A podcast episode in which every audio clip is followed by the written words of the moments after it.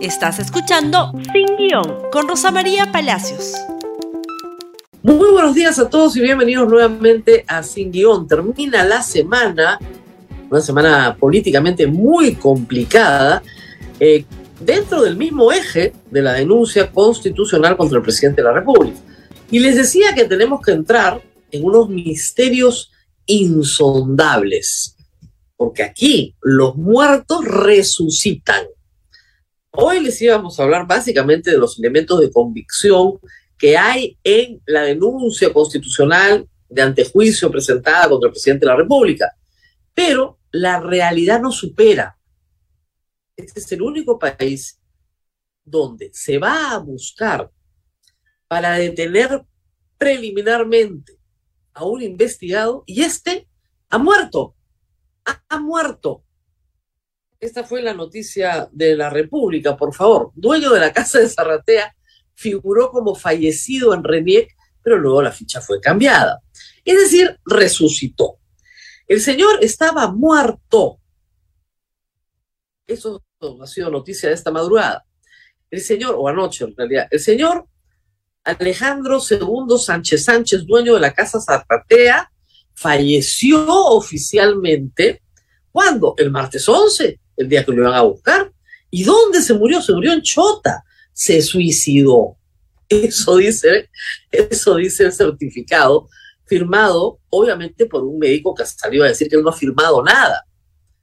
Es muy fácil registrar una muerte hoy en el Perú después de la pandemia porque las normas se modificaron justamente para facilitar a los médicos el no tener que hacer mucho trámite, salvo el de introducir los datos del certificado que estaban emitiendo. Y de esa manera poder tramitar con mayor agilidad las partidas de defunción. Alguien ha tomado el nombre del médico, alguien ha colocado el nombre del señor Alejandro II Sánchez Sánchez y lo ha matado. Justo el martes 11, ¿no? Mm, el día que iba la policía a detener. Ese alguien yo creo que es bien amigo del señor Alejandro II Sánchez Sánchez, que se encuentra prófugo de la justicia. Pero claro, como los muertos no pueden ser procesados, el señor ha dicho, bueno, yo estoy muerto. Ante el escándalo, ha sucedido un milagro. Esta mañana resucitó, resucitó. Tenemos el informe también, la nota de epicentro sobre esta materia, donde ya regresa, ¿no? Este es el documento de la supuesta defunción, ¿no? Que tiene fecha 11 de octubre, el día que se ha producido su detención. Impresionante, ahí está, bien contento. Difunto el señor, difunto. Pero el difunto ha estado bastante activo. Y el día de ayer el difunto mandó, por favor, una nota, ahí la tenemos, la vamos a leer. Si nos ayuda, dueño de la casa Zarratea dijo en esta nota, no me entregaré, no soy culpable de nada, no lo haré. Pero el texto vale la pena leerlo, porque normaliza la manera de pensar del presidente de la República también. Ojo, el presidente de la República no puede hacer eso, porque esto, porque se hace eso, simplemente se acaba su presidencia. Pero, ¿qué dice el señor Sánchez? Lo que dice el señor Sánchez se los voy a leer, pero quiero que presten atención. A mi familia, a mis amigos, a la opinión pública y a antes, a entes internacionales que administran justicia. No he cometido ningún delito. No tengo nada que decir para ser colaborador eficaz el ser humano no es perfecto y cometemos errores. Si hubiera cometido algún delito, le pediría perdón a Dios, a mi familia, a todo mi país.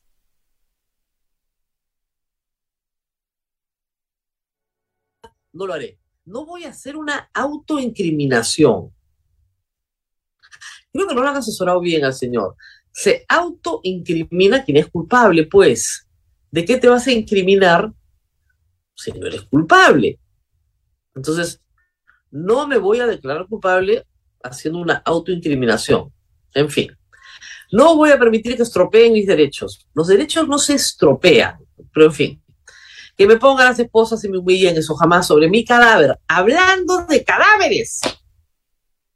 El señor ya estaba muerto y manda esto. No que me pongan a la cárcel tres años y después me digan que no tengo ningún delito. Esto tiene que cambiar en nuestro país y todo por el maldito poder. Bueno, sí, efectivamente, hay gente que ha estado tres años en la cárcel y ha sido absuelta. Sí, es un error y es horrible. Estamos de acuerdo. Tengo tres hijas que mantener, tengo a mi madre enferma y toda mi familia muy triste, todo esto por la persecución de la prensa y la fiscalía. La prensa no persigue a nadie, la prensa informa. No somos titulares de la acción penal. La fiscalía sí. Si el Ministerio Público dice lo contrario, le doy dos opciones para presentarme con C. Dos opciones que me muestren una prueba contundente. O elemento de convicción respetando la no se basen datos, chismes, delincuentes que quieren salvarse de la cárcel. Y que traigan a Inostrosa y Toledo. Palabra de Chotano. Pobre Chotanos. A ver, la, uno es como lo contaban antes los chistosos, ese chiste, ¿no? Si me prueban que he robado, devuelvo la plata. Pruebas hay, ¿ah? Pero esto es, si me prueban que he robado, devuelvo la plata. Y lo segundo es que traigan a Inostrosa y a Toledo. Está buscando amigos en prisión, quiere tenerlos con él, quiere hacer una collera, quiere aprender de ellos, quiere que, quiere que uno lo divierta y otro lo defienda, no sé. Pero solo en una cabeza muy limitada, como la del presidente de la República, los pecados de los otros te pueden hacer santo a ti. Y Nostroza es un prófugo de la justicia. Su extradición está lista y él ha huido y se ha escondido. ¿Qué está retando? ¿A la Interpol? Y Toledo tiene un grillete en la pierna y está esperando que el Departamento de Estado de Estados Unidos autorice su extradición. ¿Qué tendrán que ver con él? Es el mismo discurso presidencial. Hay otros que han robado. ¿Por qué no me dejan a mí? Dios, de verdad, ¿quién nos asesora? Pero en todo caso, fingir la muerte, falsificar un certificado de defunción e inscribirlo en RENIEC para evitar ser detenido, eso nomás, discúlpenme, es una prueba contundente, pero contundente, ¿o no? Basta con eso para probar el delito ese, por lo menos, de, ¿no es cierto?, evasión de la acción probatoria, obstrucción de la justicia, pero por donde lo miren. ¿O quién le falsificó el certificado de defunción? El doctor ha dicho que no conoce al muerto, ¿eh? nunca en su vida lo ha visto. Le han falsificado la firma y los datos. Facilísimo de hacer, además. Y lo ponen en chota y suicidado. Palabra de chotano. Hay más cosas que han pasado ayer, además de estas que parecen sacadas de Macondo. El fiscal de la Nación Marco Guamán, el fiscal, perdón, ha señalado que son más de 190 los elementos de convicción que sustentan la denuncia contra el presidente. En entrevista a la República, evidentemente no puede dar detalles sobre estos elementos, no puede hablar de los colaboradores eficaces, que son más de dos ya a estas alturas, no puede dar eh, precisiones pero lo que nos dice es que el acumulado de información es contundente contra el presidente y contra su entorno. No son solo los dichos de Carolín López o de Bruno Pacheco. Acá hay otras manifestaciones y otras pruebas. Señor, yo estuve ahí, acá está mi registro de entrada. Hablé con fulano, acá está el registro donde dice que hablé con fulano. Hablé de esto para que pasara aquello. Fíjese, acá están las resoluciones que salieron después de que me reuní con él, que demuestran que hablamos de esto y salió aquello. Y así vas construyendo con toda la prueba indiciaria los elementos que llevan a convencerte de que aquí hay una organización criminal. Si estamos hablando de 190 elementos de convicción, no estamos hablando de cualquier cosa, pues. Acá hay muchísima información en las más de 370 páginas y se va a acumular más. ¿Por qué? Porque los que han sido detenidos preliminarmente, eran seis, el muerto ya resucitó, pero está prófugo. Los otros cinco, habrá uno que dirá, ¿saben qué? ¿Yo qué hago acá? Te voy a contar. Y se acumularán nuevos elementos de convicción. Es decir, el caso está en desarrollo, en progreso, creciendo. ¿Qué más ha, pasado ayer que valga la pena comentar? Dos cosas que preocupan y hay que mencionarlas, una fiscal y otra policial. La fiscal Marita Barreto ha denunciado ya amenazas de muerte tras investigaciones contra Pedro Castillo. La palabra muerte está en este programa cada rato, pero en fin. Pero estas sí son reales, amenazas de muerte contra ella y miembros de su equipo, asunto que les preocupa muchísimo. Y ella señala que justamente las amenazas de muerte aceleraron la decisión de la fiscal de la Nación de presentar la denuncia constitucional buscando un antejuicio contra el presidente de la República. La otra viene de la Policía Nacional, es la preocupación del coronel Harvey Colchado, porque se está reduciendo en un 25% el presupuesto que necesita la Policía Nacional para hacer su trabajo. La Policía Nacional necesita, como ustedes imaginarán, medios como gasolina, automóviles, personal, etcétera, etcétera, etcétera, lo que cualquier oficina razonable necesita.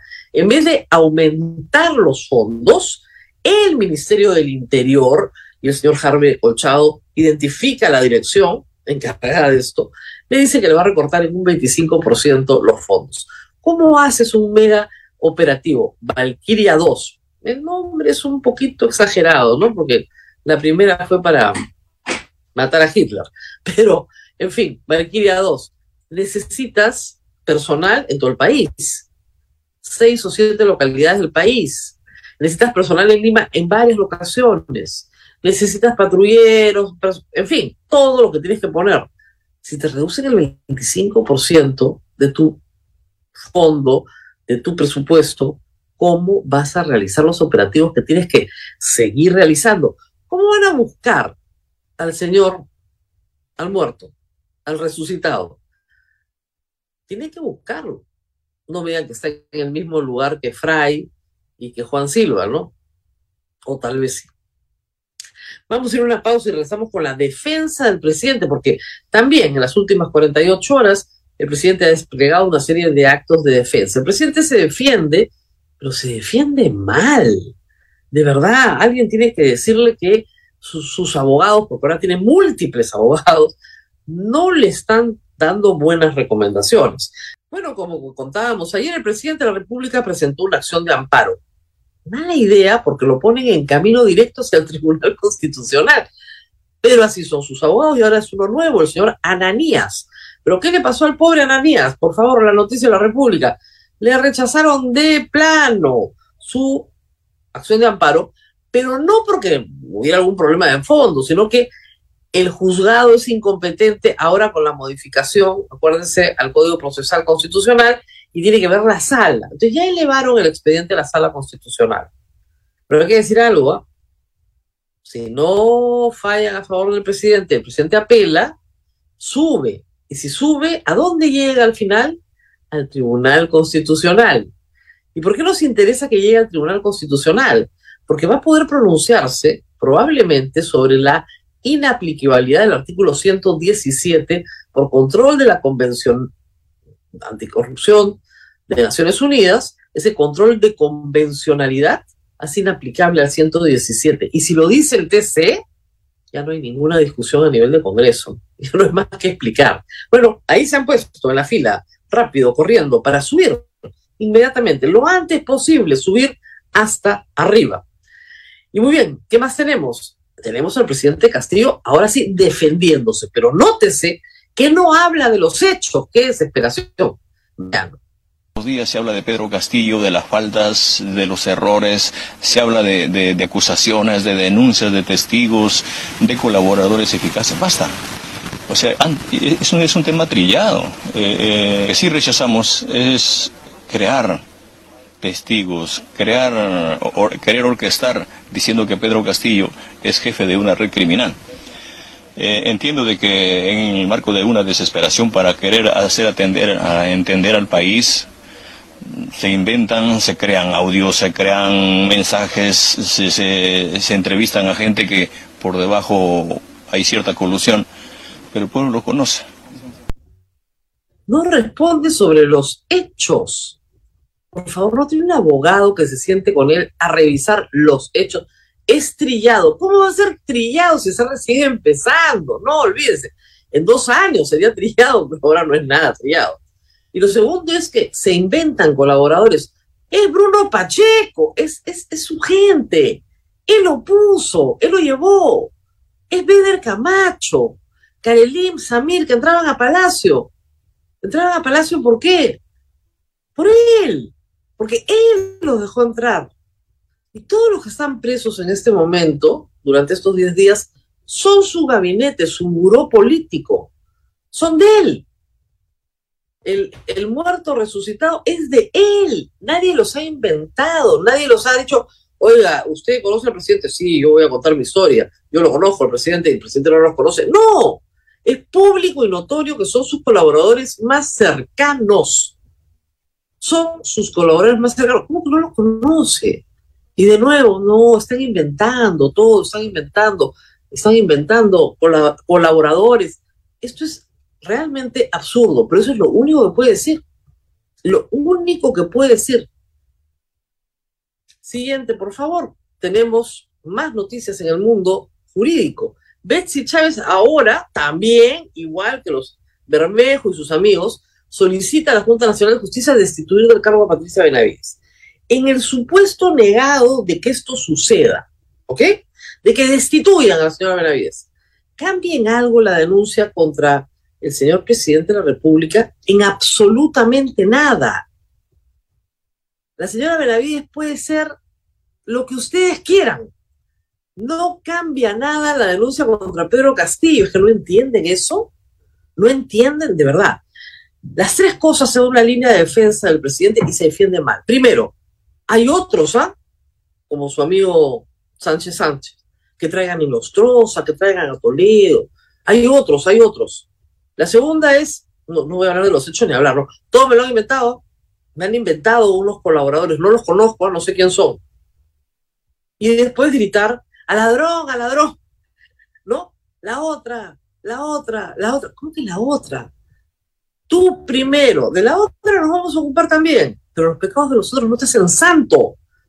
Por favor. Realmente se defiende y se defiende mal. Para terminar la semana, el vicepresidente de la Comisión Interamericana de Derechos Humanos dio una pequeña opinión que recoge la República. La interpretación del artículo 117 de la Constitución del Perú le corresponde al TC, como es obvio, y en ese amparo que va en camino, pues nos vamos a enterar. Esto es lo que ha dicho el señor Estuardo Ralón, el vicepresidente de la Comisión Interamericana de Derechos Humanos. En ningún caso la interpretación del Tribunal Constitucional debe anular la denuncia constitucional. Es una opinión así a priori del vicepresidente de la Comisión Interamericana de Derechos Humanos. Él no tiene funciones jurisdiccionales, pero que dice, es evidente que para cualquiera que sabe algo de derecho, ¿no?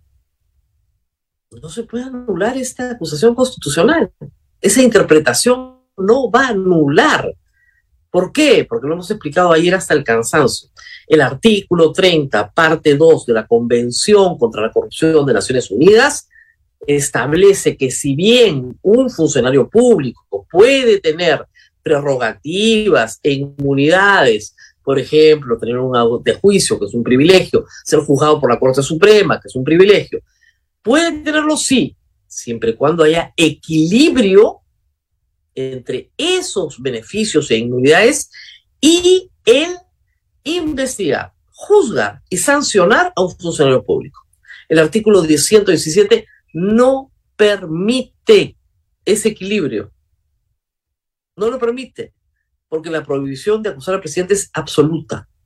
Por lo tanto, el artículo 117 queda abrogado por la convención del año 2004. Y el presidente sí puede ser acusado durante su mandato. ¿Por qué?